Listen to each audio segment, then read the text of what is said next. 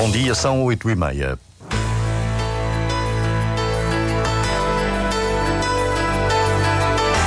Antena 1 Madeira.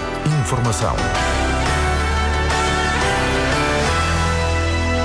A maior expedição ao Mar Profundo da Madeira junta 22 cientistas de vários países até ao início de março.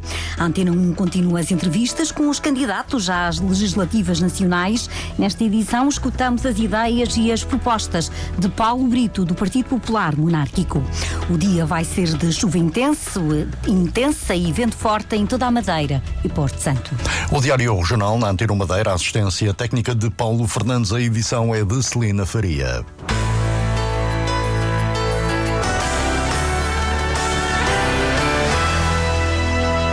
Começa amanhã a maior expedição ao Mar Profundo da Madeira. 22 investigadores de vários países vão explorar o menos conhecido do Oceano da Macaronésia, como explica o investigador do Centro de Ciências do Mar e do Ambiente, João Canin Claude. O Mar Profundo, teoricamente, é considerado tudo o que é abaixo dos 200 metros e é muito acessível aqui na Madeira. Portanto, a Madeira é um sítio privilegiado para estudar o mar profundo, porque a Madeira já é um grande navio oceanográfico no meio do oceano, ou seja, nós se nadarmos poucos metros para fora da costa já temos mar profundo por baixo de nós. Uh, só para ter uma ideia, nos últimos uh, 50 anos houve apenas cinco campanhas deste género. Vamos ter cerca, cerca, de 22 cientistas a bordo, dois dos quais são da nossa equipa do Mar em Madeira da Arditi, de cinco países diferentes, durante três semanas. E o timing não podia ser melhor porque nós acabámos de saber que ganhamos um projeto de um milhão e meio de euros da Comissão Europeia um, precisamente para nos capacitar, é um projeto de capacity building, para nos capacitar a fazer investigação em uh, mar profundo. Os trabalhos são coordenados na região pelo investigador João Canin-Claude. A pesquisa incide nas áreas da biologia e ecologia marinha. João Canin-Claude descreve os equipamentos que vão ser utilizados nesta expedição. Vamos explorar, vamos utilizar equipamentos que nos permitem ir a essas profundidades, nomeadamente o ROV, por exemplo, que é capaz de ir aos 3 mil metros de profundidade. É, do fundo, um veículo autónomo um, e que vai àquelas, vai àquelas profundezas com câmaras especiais de alta definição e que nos permite saber que tipo de vida é que ocorre naquelas profundidades.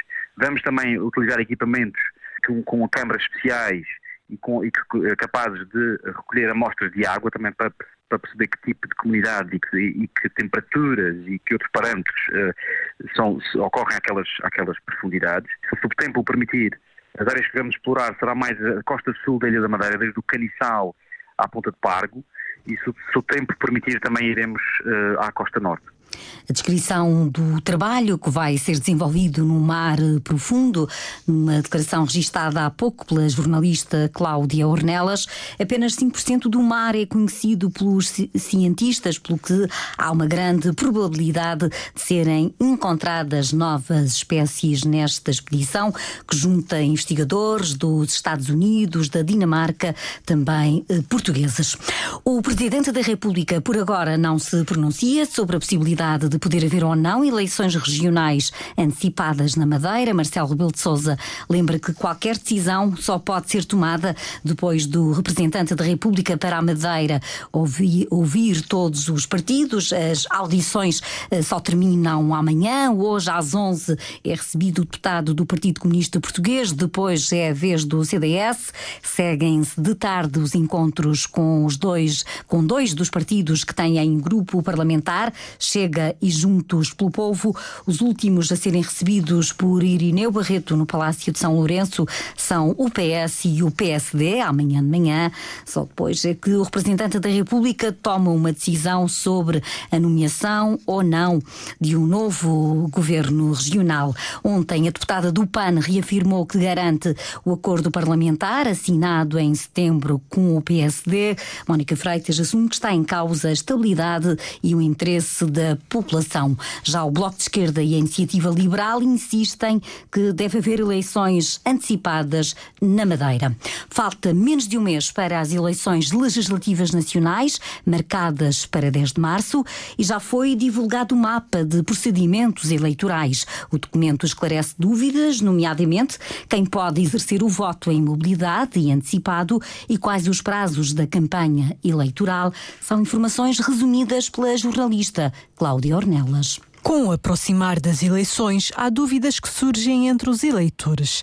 Por exemplo, como deve ser exercido o voto em mobilidade ou o voto antecipado. Fernando Anastácio, delegado da Comissão Nacional de Eleições na Madeira, explica. Particularmente que aquela situação mais relevante é o chamado voto em mobilidade, ou seja, a faculdade dos eleitores poderem votar onde estão na semana anterior, poderá ser feito e, de acordo com os calendários, terão que requerer a faculdade de votar na semana de 25 de fevereiro a 29 de fevereiro. E essa votação ocorrerá no dia 3 de março. Pois já também aquelas situações das pessoas que estão internadas, nomeadamente, e de presos também, que terão que requerer até dia 19 de 2 de 2024. Fernando Anastácio indica também os prazos da campanha eleitoral. De acordo com a lei, começa 14 dias antes do ato eleitoral, portanto, muito mais nos finais de fevereiro. Campanha eleitoral que termina à meia-noite do dia 8 de março. Falta menos de um mês para a realização das eleições legislativas nacionais antecipadas e hoje, no ciclo de entrevistas aos candidatos da Madeira, ouvimos Paulo Brito, que lidera na região o Partido Popular Monárquico desde 2020, tem 46 anos, é casado e pai de três filhos, exerce a profissão de vigilante e é também artista plástico nas horas vagas, assume a candidatura à Assembleia da República pela segunda vez. Na Madeira, o PPM não integra a coligação do PSD com o CDS, tal como acontece a nível nacional. Eh, o PPM inclui eh, a coligação que forma a AD. Na Madeira, concorre isoladamente. Que objetivos traça para esta sua candidatura? Bom dia, Celina Faria. Bom dia a todos os ouvintes.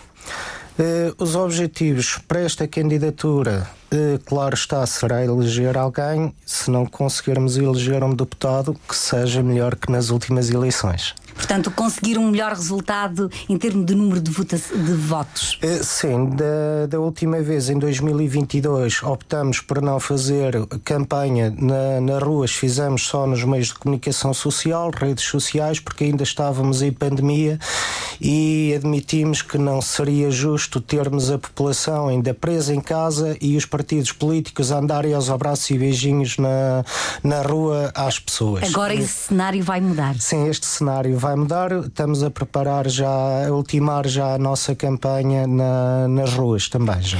Uma sondagem divulgada anteontem pela Universidade Católica para a Antena 1 e para o Jornal Público indica a vitória da Aliança Democrática a nível uh, nacional, com 32% de, das intenções de voto. O PS fica no segundo lugar, com 28%, e o Chega em terceiro, com 19%.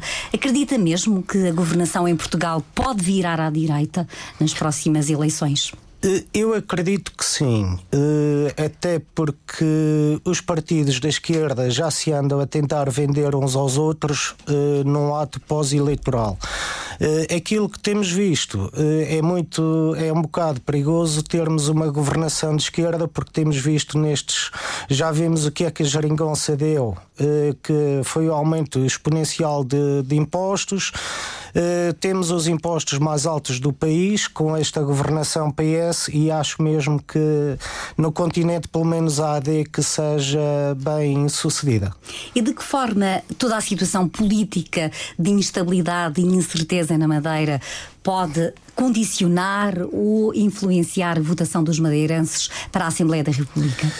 Pois, isto acontecer numa altura um bocado complicada. Uh, isto, uh, esta situação que, que, se passou não só aqui a nível da, da Madeira, mas também uh, no continente com com a saída do, do, do ex-primeiro-ministro António Costa, temos visto casos de corrupção, tanto a nível nacional, a nível do continente, como aqui na Ilha da Madeira, e os grandes beneficiados, conforme se está a ver, são os partidos extremistas, tanto à esquerda como à direita.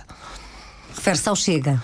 Uh, ao Chega e, e, e, também aos partidos radicais de, de esquerda também. Uh, Vê-se agora nos Açores que, por exemplo, o Chega já é a terceira força política e, como se vê nas sondagens, também uh, corremos o risco do Chega subir e ficar também a ser a terceira força política.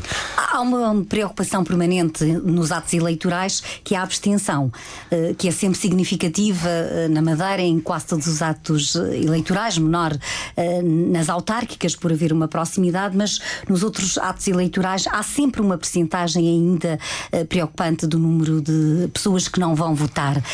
Esta crise política na Madeira pode também eh, motivar o desinteresse pela, pela votação para as legislativas nacionais, sendo que a Madeira elege seis deputados? Sim, com, com toda a certeza, porque é o seguinte. temos tido níveis de abstenções cada vez mais altos. E com, a, com, esta, com estas crises políticas e com estes uh, atos de corrupção, cada vez mais vai desacreditando os políticos e a política aqui em Portugal.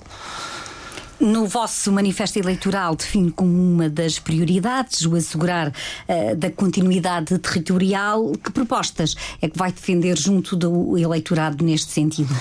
Portanto, uh, as propostas uh, será obrigar a TAP que é neste momento é, é detida pelo, pelo Estado em 51%. Não sei porque é que a TAP eh, não se recusa a cumprir com, com a lei da continuidade territorial. Uh, temos também a linha férrea que eu sempre defendi, mesmo antes de estar na vida ativa na, na política.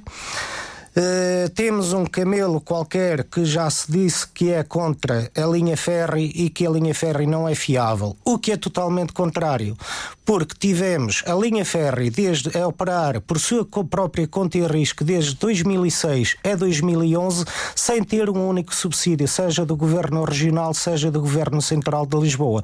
Aliás, eles até se propunham uh, a fazer uma segunda linha semanal com ligação à ilha de Porto Santo. Portanto, não sei porque é que dizem que a linha ferry não é fiável, quando, quando está comprovado eh, que sim. Aliás, essa linha ferry até era subsidiada pelo, pelo Reino de Espanha, porque operava eh, aqui na Madeira e depois os quatro dias restantes operava na, na, desde as Ilhas Canárias até ao Reino de Espanha. E nas ligações aéreas, o que é que defende para que seja assegurada a continuidade territorial? Eh, é isso mesmo, é obrigar uh, a, gestão da TAP a cumprir com a lei da continuidade territorial uh, e obrigar a TAP a baixar os preços, porque, como temos visto, há preços exorbitantes que chegam aos 800, 900 euros. Isso é um roubo aos madeirenses que querem viajar na, no Natal, na Páscoa, no Carnaval. E que outras batalhas uh, da Madeira junto da República o PPM vai defender? Portanto, nós uh, uh, aqui na Madeira uh, precisamos um, um, bocado também de mais autonomia também. há muito há muito para onde pegar porque sendo no continente tendo nós um, um, um partido uh, de esquerda e sendo a Madeira uh, um, uh, um governo PS, PSD, desculpem, temos um garrote ao pescoço, conforme se viu, por exemplo, aqui na, no, no, nas obras do novo hospital, que o PS dizia que iam, iam apoiar a 100%, depois já não era bem a 100%, era a 75% e afinal depois já passou para 50%.